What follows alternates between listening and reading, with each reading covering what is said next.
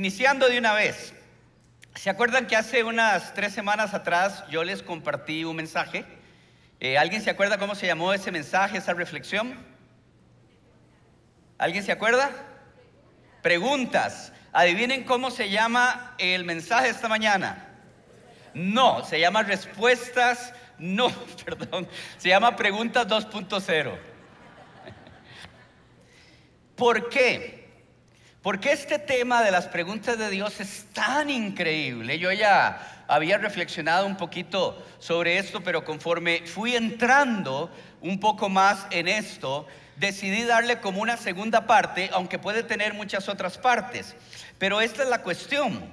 Cuando nosotros llegamos a la persona de Jesús, al Maestro, nos damos cuenta que toda esta dimensión de que Dios nos hace preguntas se potencia de una manera increíble. Yo quiero animarles a que ustedes lean los evangelios y subrayen las preguntas que Jesús hace. Es impresionante.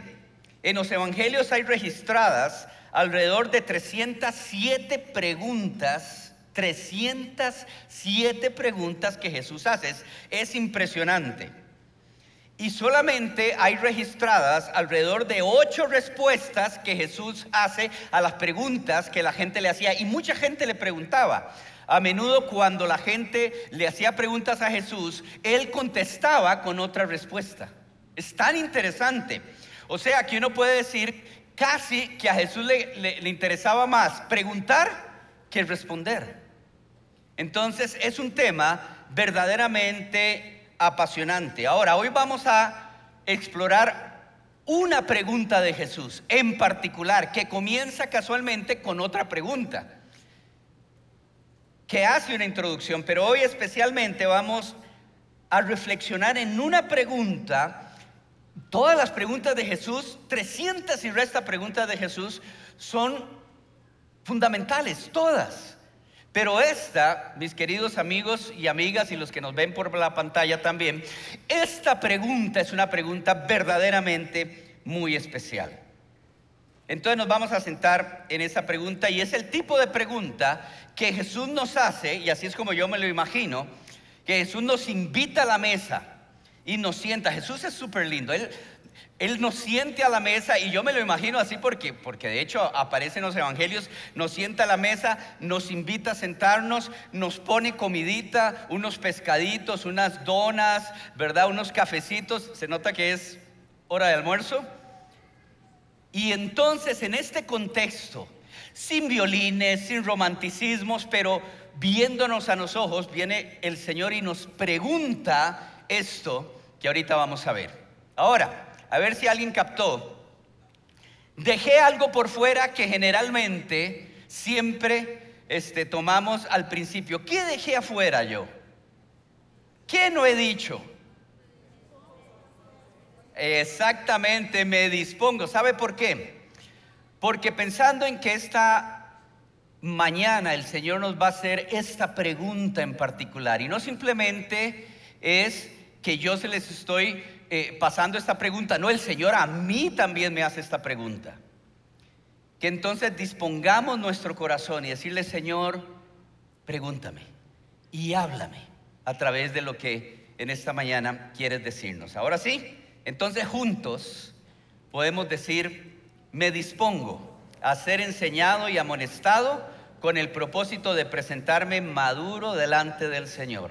La gracia del Señor abre las puertas y el carácter las mantiene abiertas. Y ahora sí, aquí viene la pregunta.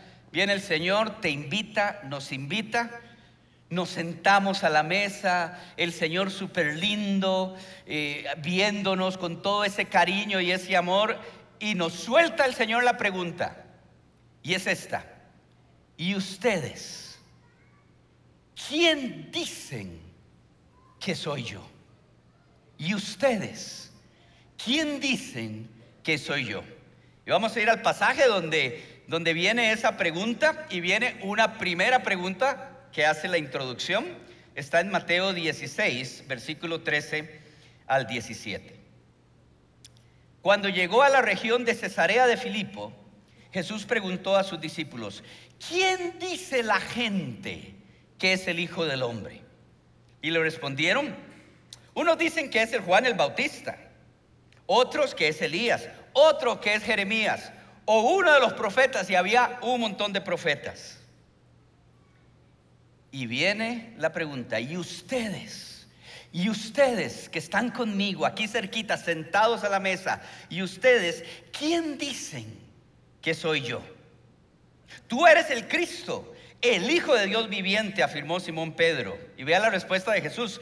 Dichoso tú, Simón, hijo de Jonás, le dijo Jesús, porque eso no te lo reveló ningún mortal, sino mi Padre que está en los cielos. Tenemos que repasar para llegar a este momento, es súper importante repasar el contexto, todo lo que venía pasando. Y es que muchas cosas ya habían llegado para este momento. Recuerde que Jesús es y Dios es súper estratégico a la hora de preguntar. Y esta pregunta, cuando yo repasaba todo esto, yo decía, mira, esa pregunta Jesús se las pudo haber hecho en diferentes momentos, pero escogió este momento en particular. ¿Qué es lo que estaba pasando? Jesús ya tenía un círculo de seguidores que habían estado ya acompañándolo, incluso los había mandado a predicar y a sanar, o sea, ya era un círculo cercano, era, tenía de hecho varios círculos, pero este que en este momento está sentado a la mesa con él, es el más cercano de todos. Ya Jesús había enseñado muchas eh, eh, enseñanzas fundamentales sobre el reino de Dios, había hecho liberaciones, sanidades, milagros increíbles. Juan el Bautista, y eso lo vemos antito, ya había sido arrestado y había sido ejecutado, eso estaba fresquito en el ambiente, y con la gente principal, los, sacerdotes, eh, saduceos, etcétera, había tenido diálogos, discusiones y hasta enfrentamientos, ya no por él, sino por ellos. Y todo esto estaba ocurriendo en ese momento. Y los discípulos eran parte de esa realidad. Entonces imagínese el ambiente, imagínese el momento. Miles de personas estaban buscando a Jesús.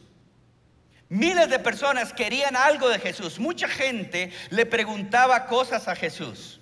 Mucha gente había sido receptor directa de las enseñanzas de Jesús. Miles de personas a estas alturas y también del poder de Dios. Y ya para este momento había muchísimos testigos de la persona y el ministerio de Jesús en primera persona, en segunda persona y en tercera persona. Entonces es el ambiente tan increíble que se está gestando alrededor de Jesús. Ahora observe en el pasaje dos cosas importantes. La primera es que Jesús introduce el momento de esta forma. ¿Y quién dice la gente que soy yo? Y entonces la respuesta es muy interesante. Unos dicen que eres Juan el Bautista, que resucitó. De hecho, a estas alturas pues tiene que haber resucitado, pero hay gente que anda diciendo que vos sos Juan el Bautista. Otros que eres Elías. Otro que eres Jeremías. Otros andan diciendo que eres tal y tal y tal profeta. Y vea qué interesante, observe que estas opiniones no vienen de gente que está lejos del pueblo de Dios. Todas estas opiniones vienen de personas que son parte del pueblo de Dios, que están acostumbrados a ir a las sinagogas, que están acostumbrados a ir al templo, que han aprendido desde niños y desde niñas el tema de Dios. Y todos estos personajes son lindísimos. Ya quisiera yo que este, me compararan con Elías. Todos estos personajes son maravillosos, son personajes que han marcado la historia también del pueblo de Dios. Entonces, qué interesante, eso es lo que está en el ambiente. Y Jesús está ahí en medio de ellos, ha enseñado, ha hecho un montón de cosas, y toda esta diversidad de opiniones viene de gente que no es ignorante, es parte del pueblo y de la cultura judía. Y ahora observe el segundo este, principio ahí, o, la segunda cosa importante, y es que Jesús agarra a estos, este, a este grupito cercano, que ya han pasado y han visto tanto con Jesús y hasta han participado con Él, y se los lleva aparte. ¿Y dónde se los lleva? A Cesarea de Filipo. Y Cesarea de Filipo es una ciudad y una región pagana. Hasta hay templos ahí a dioses paganos. Y Cesarea de Filipo fue una ciudad que fue reconstruida por Felipe el hijo de Herodes en honor de César, del gran César y en honor de sí mismo. Por eso se llama Cesarea de Filipo. Entonces es tan interesante que esta pregunta llega en este momento, en este contexto, y no les parece interesante que llegue en ese lugar. Uno diría, ¿y por qué no se los llevó al templo o a la sinagoga? Y ahí les preguntó, no, se los lleva ahí. Y ahí ellos están observando, tienen a la mirada todo lo que el imperio romano, el gran imperio romano, representa. El hombre, el orgullo, dioses, templos grandes. Ellos sabían, ellos conocían esto porque el imperio romano los estaba gobernando. Entonces, tienen las realidades de dos mundos y el Señor los lleva aparte para preguntarles, por un lado, toda la realidad de lo que está sucediendo en su propia cultura, en su propio pueblo, con gente opinando sobre Jesús y demás, y por el otro lado, tienen la representación del imperio romano con toda su, gloria y todo su orgullo. Y viene Jesús y ahí les preguntan, ¿y ustedes sentados a la mesa, quién dicen que soy yo? Para mí esta es una de las preguntas más claves, más claves, más importantes, más cruciales que el Señor nos puede preguntar y nos pregunta a nosotros individualmente, personalmente y como iglesia. Para aquellos discípulos fue fundamental. Para Pedro fue absolutamente fundamental. Si ustedes siguen leyendo, algo marcó la vida de Pedro para siempre y sin duda de todos sus discípulos.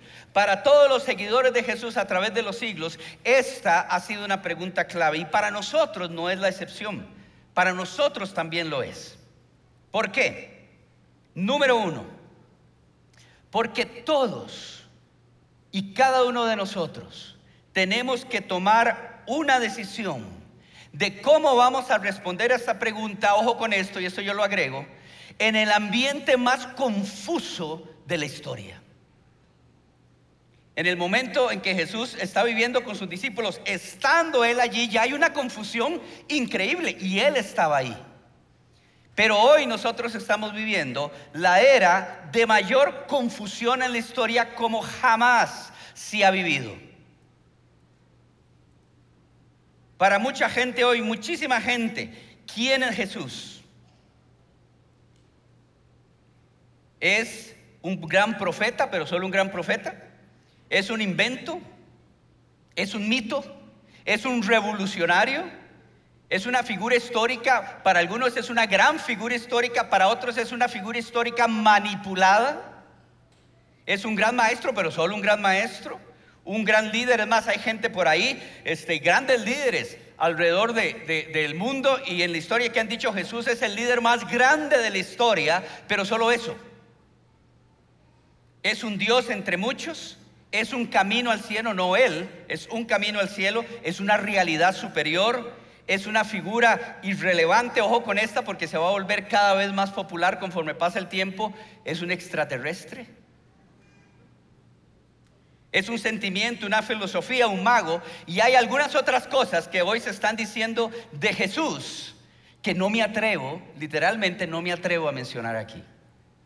Y quiero decirles que esta confusión es tal en este tiempo tan particular que la confusión no simplemente se ha incrementado, sino que va a crecer exponencialmente.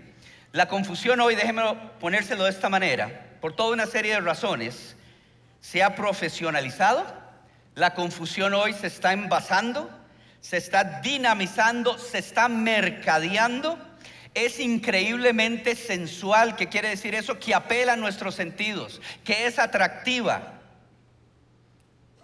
es una confusión que va a crecer y crecer y que finalmente, y ya está sucediendo, es una confusión que va a encarnarse en gente, en personas, de una manera muy poderosa. Y eso es lo que viene, mis hermanos y mis amigos. Estamos viviendo y vamos a vivir el tiempo más difícil y más confuso de la historia. Y por eso esta pregunta es tan clave. La pregunta no es ¿Qué dice la gente o qué piensa la gente de mí, de Jesús? La pregunta clave es ustedes, ustedes y para los discípulos en aquel momento que ya habían estado con él, ya se habían eh, sanado con su poder y todo, para ellos también. ¿Y ustedes quién dicen que soy yo? ¿Sabe por qué esta pregunta es tan fundamental? Porque la respuesta tiene que ver con el centro de gravedad de nuestra vida y de nuestra fe. Es fundamental en el momento más complicado y lo va a hacer más confuso de la historia. Y yo quiero, y esto es a modo de recordatorio, yo lo sé, pero yo quiero hoy recordarles tres principios fundamentales que son el centro de gravedad de nuestra fe que tenemos que mantener, que tenemos que abrazar. En primer lugar, Jesús es único por quien Él declaró ser.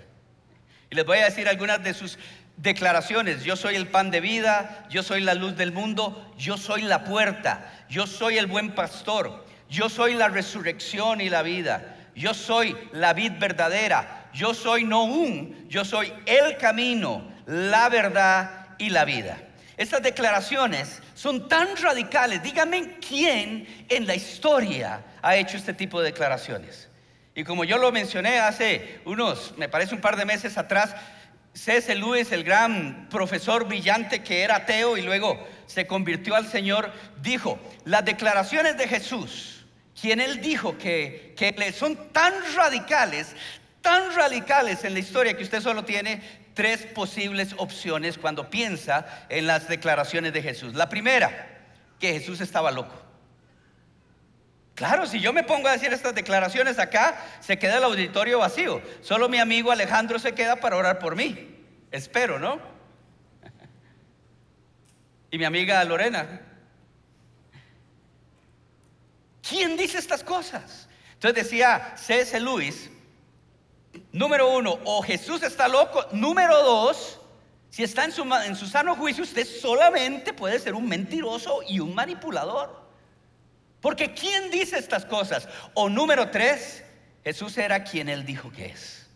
Y cuando se pesa toda la evidencia en la historia, no dice, no estaba loco, no era un mentiroso, tampoco fue un manipulador, él es quien él dijo que es. Esa es, mis hermanos y hermanas y amigos que nos ven a través de la pantalla, esa es la conclusión, nada más pésalo un momento, esa es la conclusión más increíble de la historia, no hay ninguna que se le parece. Y ese es su Cristo. Y ese es el mío. Es centro de gravedad en nuestra vida. Ahora, el mundo. Al mundo le molestan las declaraciones de Jesús. Y esto se está incrementando. el mundo va a tomar las declaraciones de Jesús y las va a diluir, las va a tergiversar, las va a ignorar, las va a combatir, las va a negar y finalmente las va a odiar. Y si nosotros nos aferramos a este centro de gravedad de quién es Jesús, lo mismo nos va a pasar a nosotros. Lo mismo nos va a pasar a nosotros. Entonces Jesús es único por quien Él declaró ser. Centro de gravedad en nuestra vida y en nuestra fe. Número dos, Jesús es único por lo que Él hizo por nosotros. No sé si se dieron cuenta, pero hoy toda la adoración estaba centrada en quién. ¿Se dieron cuenta? En Jesús. En Jesús. Y, con las cinco canciones, ¿verdad, Chisco? Fueron, que cantamos, usted puede hacer un compendio bellísimo, bíblico y teológico de quién es Jesús. Podemos repetirla ahora, toda la adoración al final. Es impresionante. Y ahí nosotros celebramos en adoración lo que Él hizo por nosotros. Mateo 26, 28, antes de ser arrestado.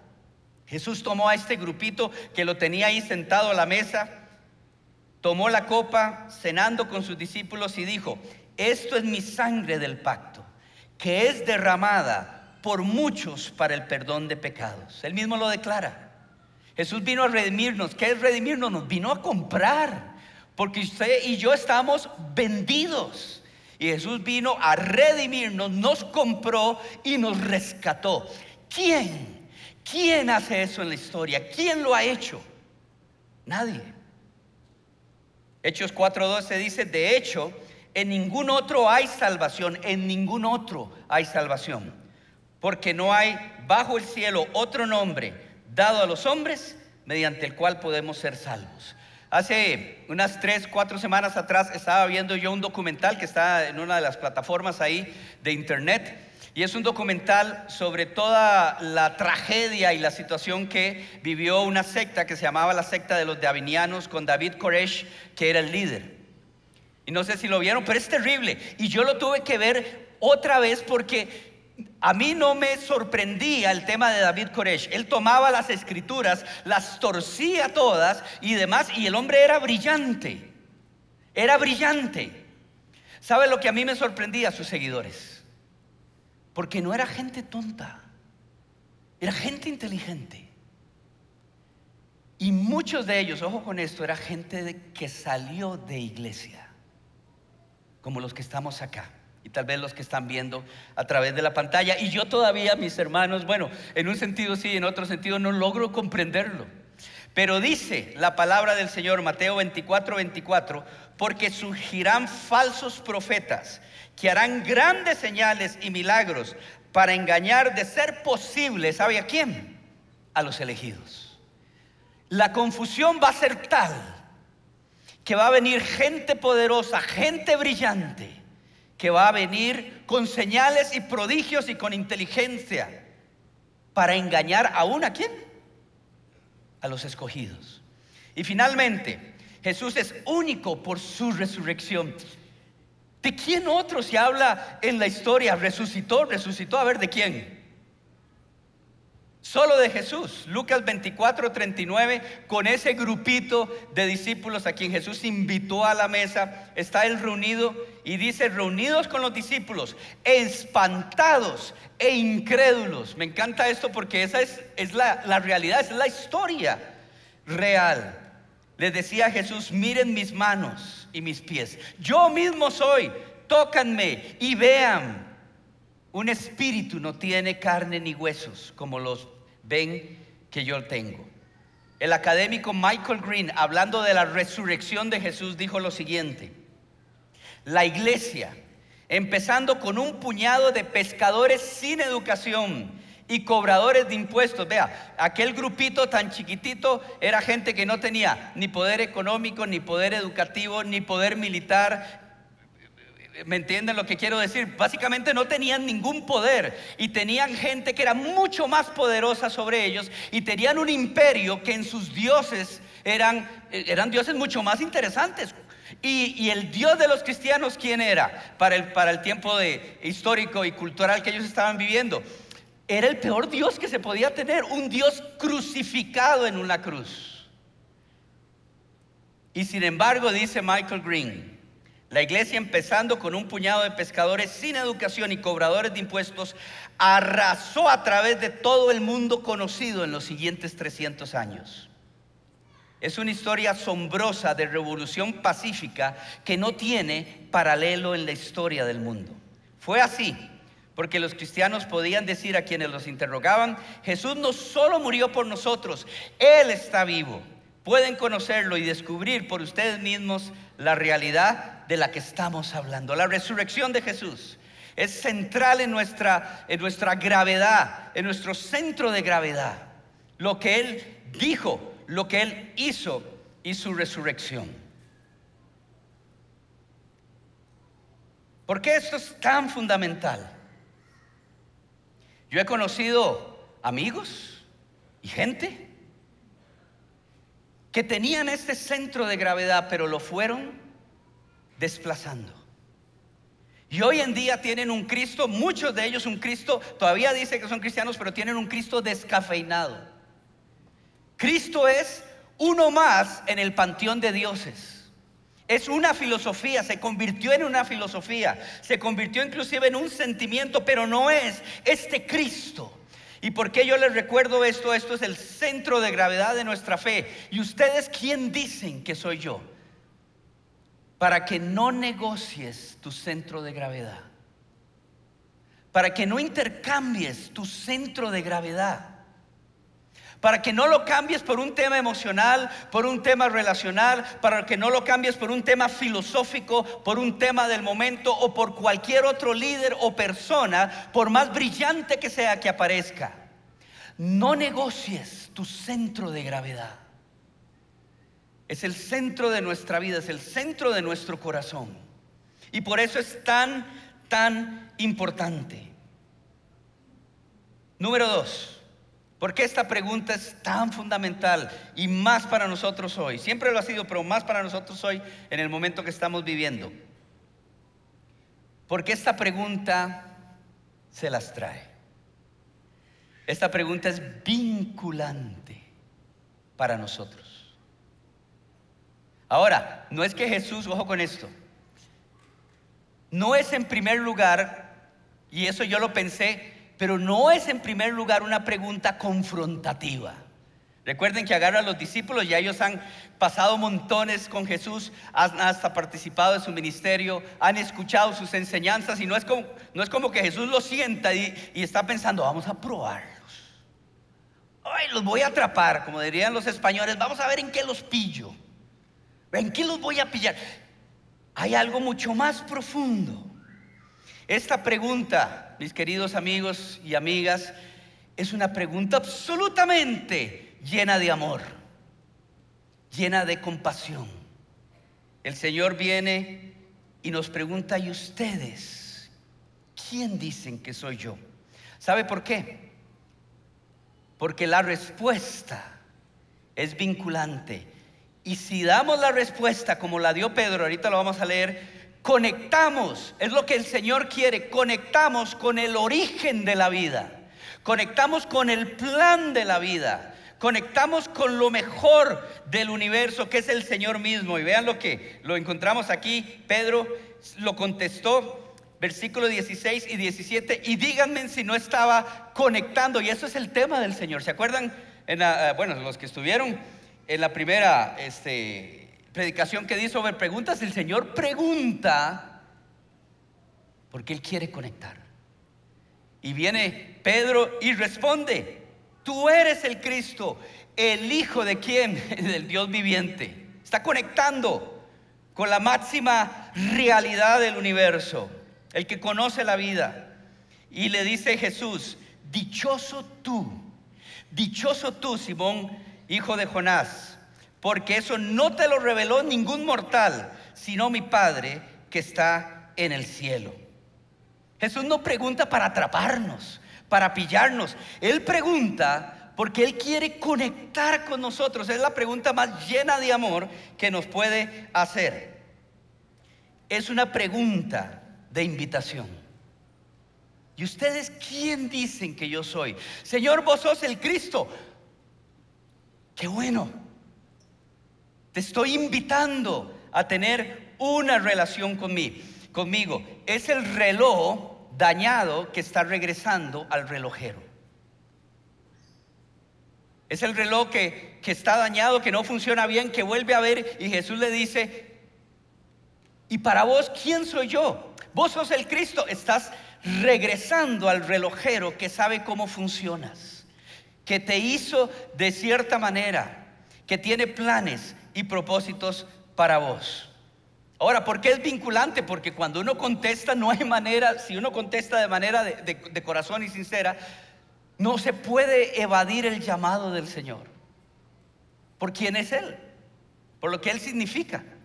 Un poquito más adelante, que de hecho sale de toda esta conversación, Jesús le dice a sus discípulos, si alguno quiere venir en pos de mí, ser mi discípulo, tiene que negarse a sí mismo. ¿Qué significa eso?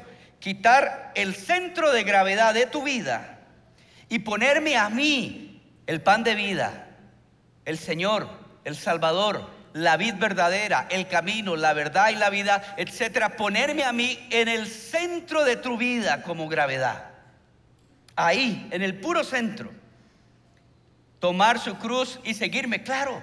Hay un, un desafío de seguir a Jesús y ninguno de nosotros aquí somos perfectos. Tampoco lo era Pedro. Pasó sus momentos difíciles y vean, él fue el que contestó a esa invitación de Jesús. Y vea qué interesante en ese mismo texto lo que dice Jesús, porque el que quiera salvar su vida, el que quiera mantener su centro propio de gravedad, finalmente la va a perder. No va a entender de qué es la vida. Pero el que pierda su vida por mí, el que me mantenga como su centro de gravedad, la encontrará, la ganará. Va a entender de qué se trata la vida. El reloj dañado, regresando al relojero. Es una invitación profunda de relación. El Señor nos invita a relacionarnos con, con, Él, a acercarnos con Él, a tener una relación maravillosa con Él. Ahora, yo me preguntaba cuando estaba preparando esto si a veces nosotros entendemos las implicaciones de esa pregunta de Jesús. ¿Sabe por qué? Porque Jesús también preguntó, ¿por qué me llaman ustedes Señor, Señor y no hacen lo que yo les digo? Y todos entendemos que tenemos nuestros, nuestras eh, cosas, eh, nuestros rollos, nuestras situaciones, pero Jesús dice, ¿por qué me llaman Señor y Señor y no hacen lo que yo digo? Y pensé en algunas maneras en que de repente podemos decir como Pedro, sí Señor, vos sos el Hijo de Dios, pero no estamos entendiendo la profundidad de esta pregunta y la profundidad de esta invitación del Señor a nuestras vidas. Y les doy algunos ejemplos que nos han pasado a todos. Usamos al Señor como comodín en nuestras vidas. En una época le tenemos presente y en otras lo olvidamos. Cuando le decimos, Señor, Señor, si tú eres el Hijo de Cristo, pero escogemos en qué cosas sí queremos seguirle, sí le obedecemos y en qué cosas no le obedecemos. ¿Han escuchado de la fe tipo supermercado? A veces tenemos ese tipo de fe. Entramos a un supermercado y vamos con el carrito, esto sí, esto sí, esto no. Y encima tenemos, ¿verdad? Eh, la desfachatez de pasar ahí por el cajero y ya está el señor de cajero. Señor, esto sí, esto sí y esto no. Esa no es la invitación de Jesús. Y el Señor es tan bueno, es tan misericordioso, que aún en nuestros enredos y en nuestras cosas, ¿verdad? Cuando en otras ocasiones hemos caminado con Él y de repente lo dejamos a un lado y luego regresamos, el Señor nos bendice, nos perdona, nos ayuda, nos levanta, ¿sí o no? A todos nos ha pasado. Pero quiero decirles que esta no es la relación que el Señor busca. Él quiere una relación más profunda, más cercana. Una relación maravillosa con Él.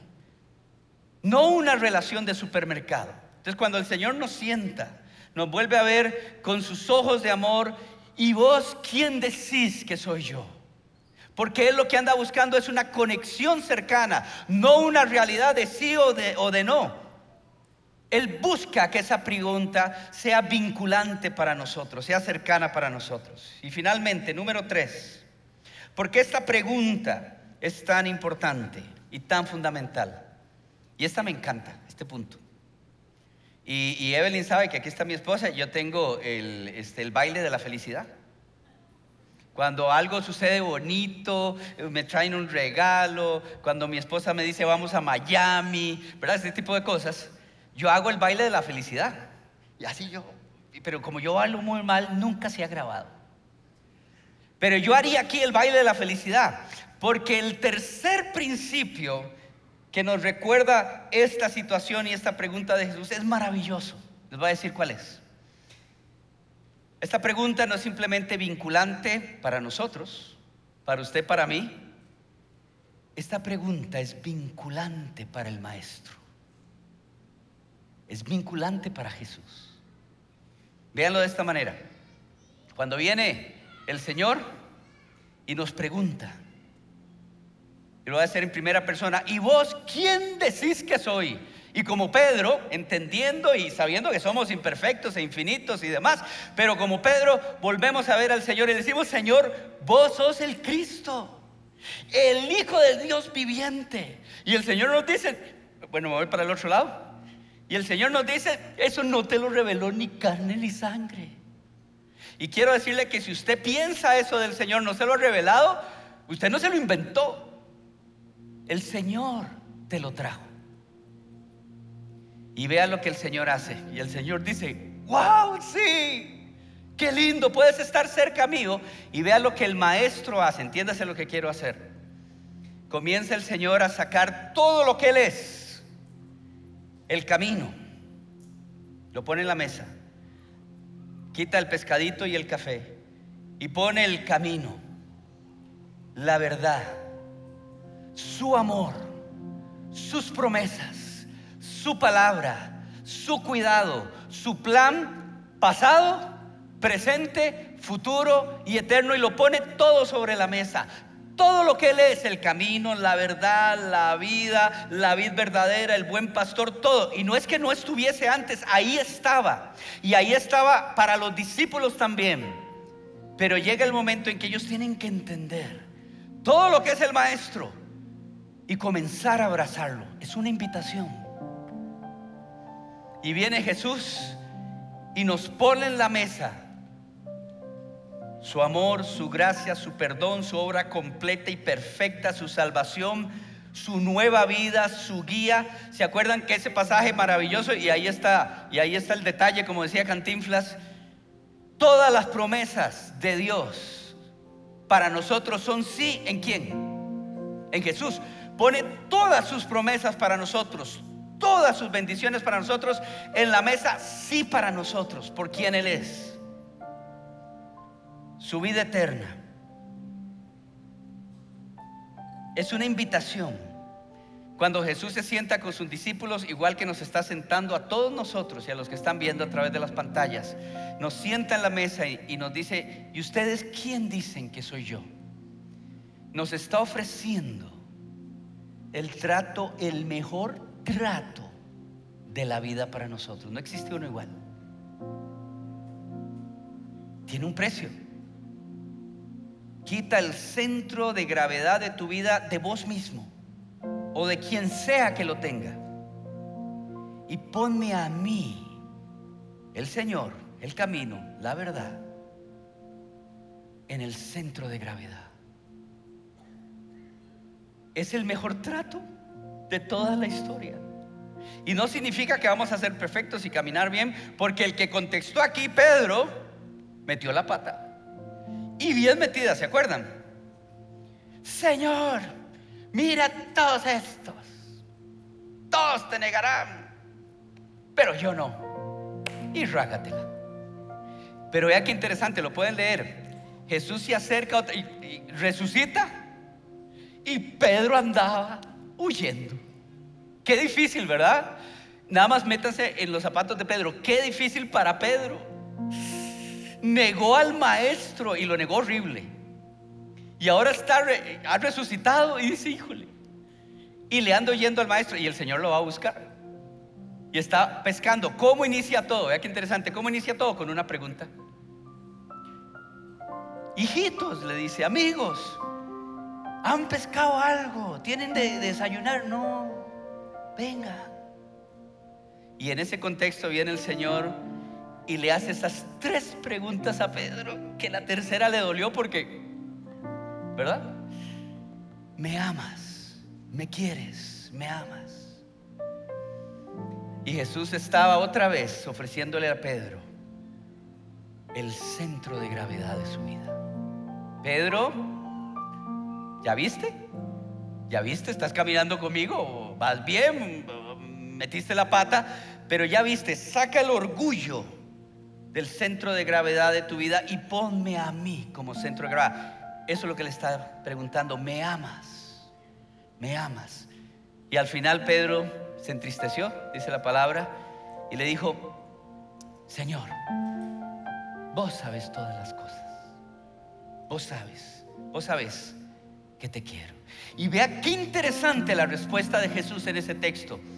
Le dice Jesús, y déjeme parafrasear un poquito, Pedro, un día, un día, alguien te va a agarrar y te va a llevar donde no quieres. Y vas a morir por mí. Pero esta vez no me vas a negar, esta vez lo vas a lograr. Porque yo estoy contigo. Y porque esta vez el centro de gravedad no vas a ser vos, sino que voy a ser yo. Dice la tradición, lo hemos visto en semana, en semana eh, santa, ¿verdad? Que, Pedro murió crucificado cabeza abajo porque no se sentía digno. Pero esta vez cuando le dijeron, vos sos discípulo del maestro, él dijo sí. Jesús le acompañaba, Jesús le ayudaba, estaba recibiendo esa realidad de quien es el maestro y el centro de gravedad era Jesús en su vida. Cuando el maestro viene hoy nos pregunta, ¿y vos? ¿Quién decís que soy yo? Nos está invitando. No nos está confrontando, no está viendo a ver dónde están, este, en qué nos pilla. Nos está invitando a que le recibamos con todo lo que Él es y que caminemos con Él. Y esto es fundamental para cada uno de nosotros como seguidores, pero para nosotros hoy. Y de verdad yo esto lo sentí como, como de Dios, es como un llamado tan fuerte que, que me quema el corazón. Vienen tiempos difíciles, cada vez más difíciles, cada vez de más presión. No cambies, no cambies tu centro de gravedad, no lo negocies. Él es mi Señor. Él es mi Salvador.